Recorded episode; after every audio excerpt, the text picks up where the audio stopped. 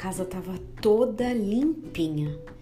E aí eu fui mexer na geladeira, isso com 7, 8 anos, e deixei cair um ovo no chão. Para minha mãe não perceber, eu consegui só, foi o tempo só de tirar a casquinha do ovo, jogar no lixo e trazer a geladeira para frente para ela não ver aquela gema quebrada, senão ela ia me dar bronca com certeza. Só que ela não saiu da cozinha aquele dia depois e eu não tive tempo de ir lá limpar e fui para a escola.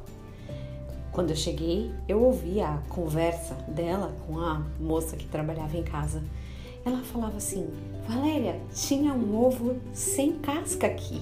E elas começaram a pensar: será que uma galinha botou um ovo sem casca? Como pode ter acontecido isso? Não, alguma galinha entrou em casa, como pode? Enfim, eu demorei bastante para confessar que aquela proeza tinha sido feita por mim.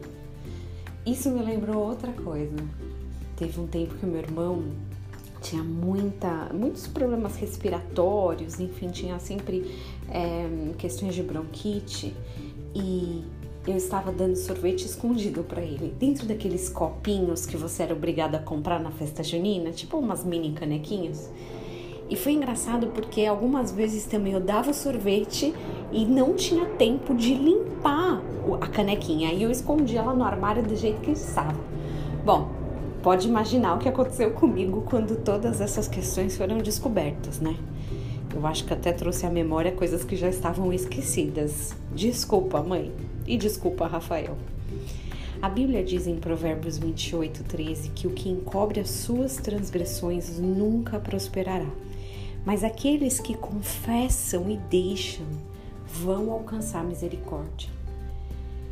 Essas, todas essas histórias são engraçadas, coisas de criança, mas quantas casquinhas de ovo a gente não deixa por aí?